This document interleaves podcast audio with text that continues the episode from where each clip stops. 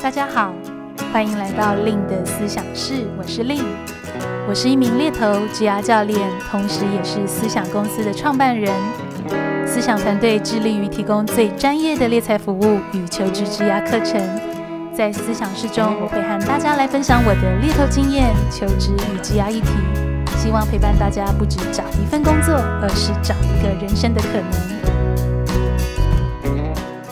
Hello，大家好，我是 Lin，欢迎大家来到今天令的思想室。今天这集呢，我想会是很多不好意思拒绝的听友们会蛮关心的一个主题。那今天在线上想要跟大家来聊一聊，该怎么婉拒面试与 offer 呢？不知道大家通常对于一个你没有兴趣的机会，或者是你已经拿到好几个 offer，但是你面临必须要拒绝一些其他 offer 的状况过呢？那这次会想要聊这个主题，其实也是跟我这个礼拜的一些工作体悟还蛮有关系的。因为如果你已经是收听思想室已久的听友，应该会知道我的职业角色目前是在做一名猎头跟职涯教练。那以我现在的状况呢，我自己有带团队的成员。那我就记得这个礼拜呢，我的底下的一个团队成员的同事，他也是在做猎头的，他就跟我分享到说，诶，怎么刚好这个礼拜他本来觉得非常有希望的候选人，就是求职者，突然都消失不见了，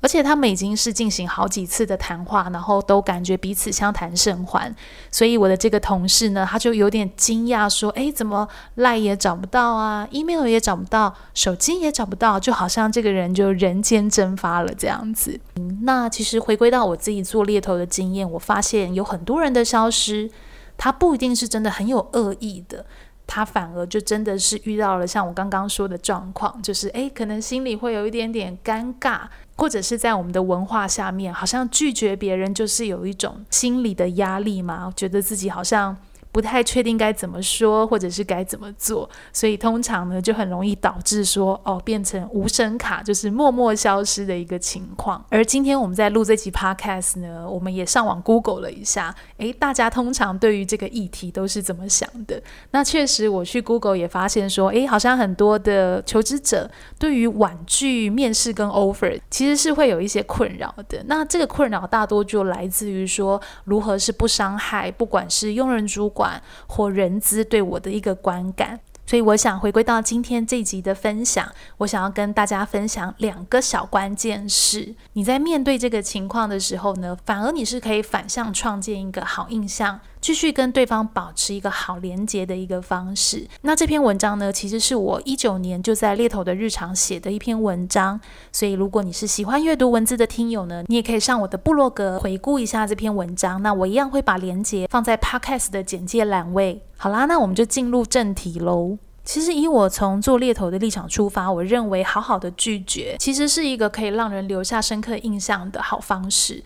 呃，这样讲我不知道大家会不会觉得很吊诡，但是我真的自己的从业经验以来啊，通常遇到那种，诶，真的他会好好的跟我解释他，诶，为什么最后决定不要，或者是他的角度他怎么看，就是愿意这样持续保持沟通的求职者，通常他大概都是非常少数的，可能就有点像八十二十法则，可能大概就是那二十的人会选择用这样子的一个方式去完整的陈述他的想法。并且非常大方的去感谢对方对他的一个付出。其实大家不要小看面试哦，有时候站在我们求职者的立场会觉得说，诶，面试我就是去聊一聊啊，大家先互相认识一下。但是其实面试的隐性成本，就是我们看不到的东西，其实是非常多的。好比说，有时候光要敲一个面试的时间，可能这三方的沟通都会要来回好几次。这三方可能包含了跟你接洽的人资啊、招募或者是猎头，那他们可能也需要跟用人主管去确认时间，那用人主管他也必须要提前的把时间留下来，那最后呢，再去再次确认你是不是可以在这个时间进行。所以这个时间真的可长可短，譬如真的是三方都恰巧时间 OK，可能五分钟、十分钟就可以解决。但我真的也遇过，就是瞧一个面试时间，有可能他是要两三天的。毕竟如果有一些在职的求职者，他也必须要请假去做面试。所以光排面试 schedule 这个小事情啊，这就是一种我在提到的隐性成本。所以我想更多的隐性成本也包含了，好比说，诶，在你去面试前，有可能这个人资，有可能这个猎头，他必须要先代替你。跟用人主管去 present，就是去呈现你这个人，去沟通你这个人为什么适合。那这个东西回归到我们求职者的立场，其实都是看不太到的。所以当我们要呈现一个专业的职场人，我认为适时表达拒绝的艺术呢，也是一种我们展现自己专业态度很重要的一个部分。那我们应该要用什么方式来拒绝工作机会，又能够同时保持自己专业的可信度呢？第一个关键是积极礼貌的及时告知。所谓及时告知呢，真的就是在第一时间啊、用一个比较自然大方的态度去做表达。呃，为什么我会特别强调及时告知？呃，像我自己在跟这么多候选人啊、求职者。共同合作的过程，诶，我常常会有一个感觉，就那个感觉是，诶，我突然感觉这个求职者怎么我们前几通电话聊得很热络，但是我有感觉，平常他可能赖就也许一两小时就会回，诶。但是他现在变成一天才回我一次，或者是他会用一些理由说，哦，他突然变很忙碌，或者甚至是一些其他理由去告诉我他为什么没有办法那么及时的回复我。但是往往在我过去的经验呢，其实这样子的一个行为表征，往往就是，哎，好像这个人他其实心底对于这个机会有一些他的隐性想法在，可能就是觉得，哦，好像兴趣度下降啦，或者是啊，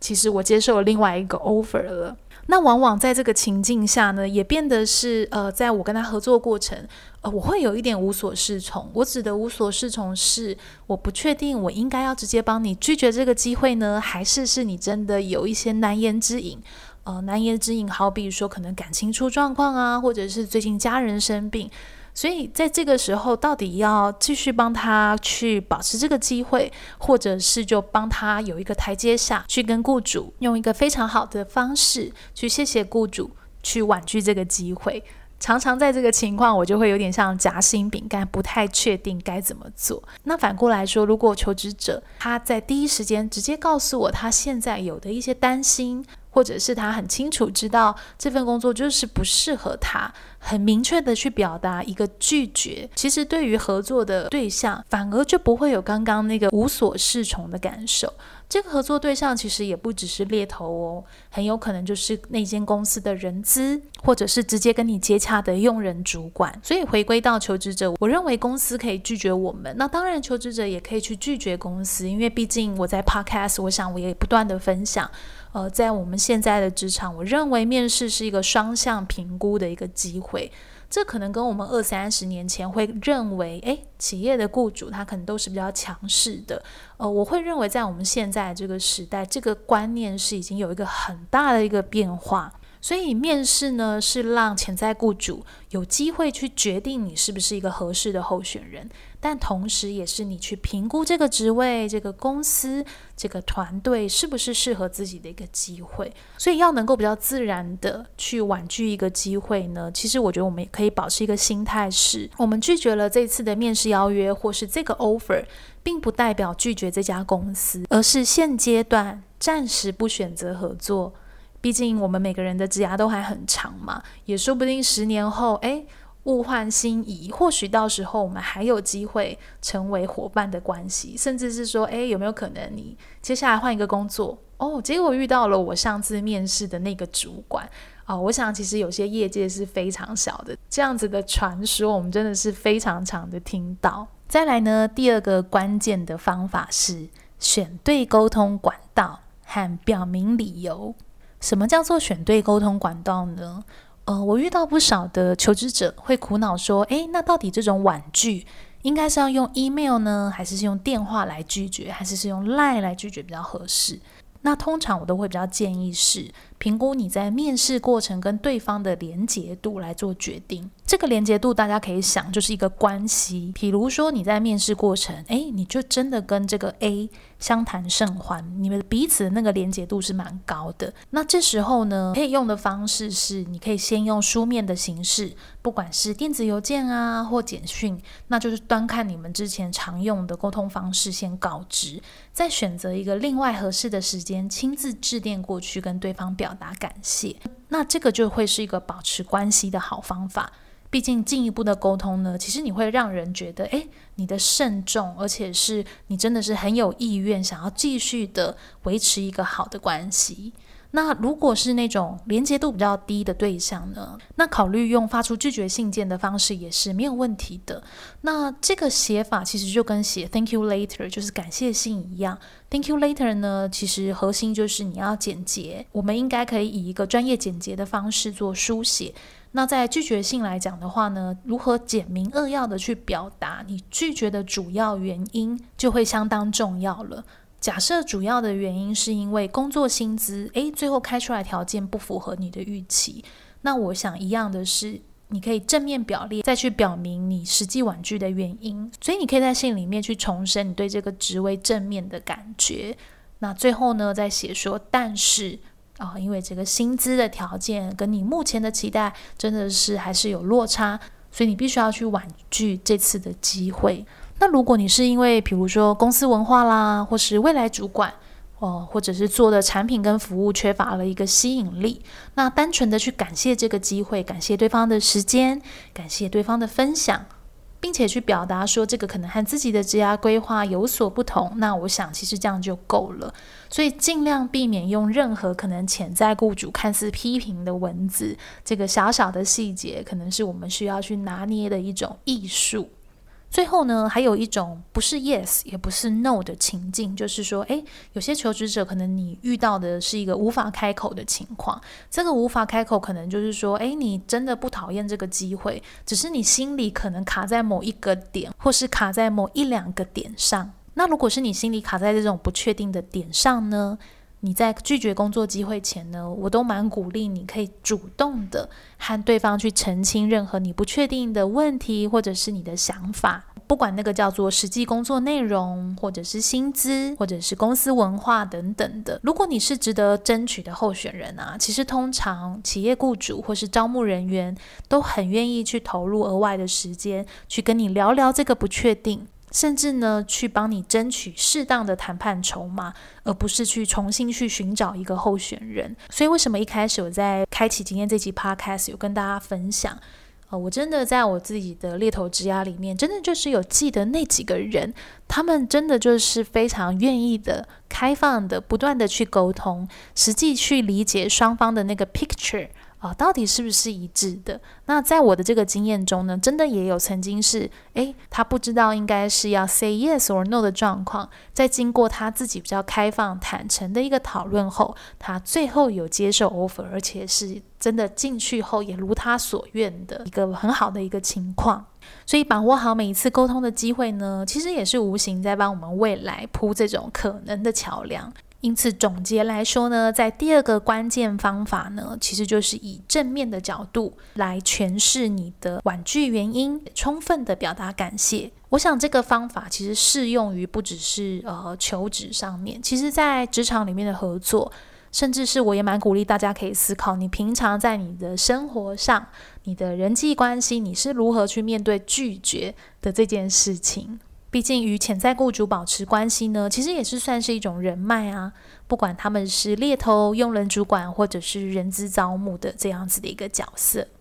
好啦，我想今天分享的时间也差不多了，所以就希望这集的内容呢，有给正在思考如何婉拒啊、这样子主题的听友们一些新的灵感。那一样呢，跟大家在最后分享一下我最近的一些开课讯息。那在呃过年后，就是二零二二年二月十九跟二月二十号，有我们新的一年度的呃优势工作坊，专属你的说明书。那这个工作坊呢，我会导入盖洛普优势的这套评测工具，帮大家呢去用一个比较深度、比较科学化的方式，去盘点出自己的优势。那我想这样子的一个收获呢，都很值得应用在我们接下来。去储备我们的一个转职，或者是做所谓的职涯规划。那当然，如果你没有职涯规划的需求，也也许只是单纯你想要在更多的自我认识，甚至是你现在是一个小 leader 带人主管，你想要用优势的方法带领团队，那这个工作坊呢，我想就会非常适合你。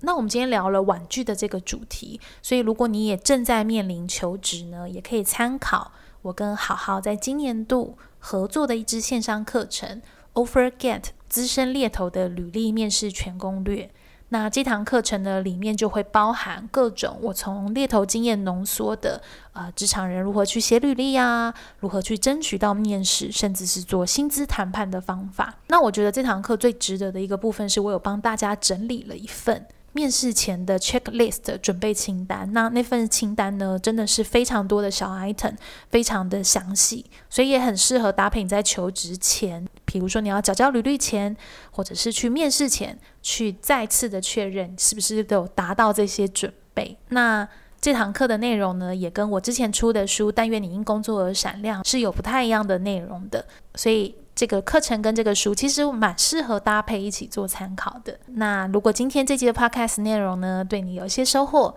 也别忘了可以到 Apple Podcast 给我五颗星的好评，或者是留下任何给我的鼓励，那我会非常感谢哦。那如果你喜欢今天这集的主题，也别忘了可以订阅我的 Facebook。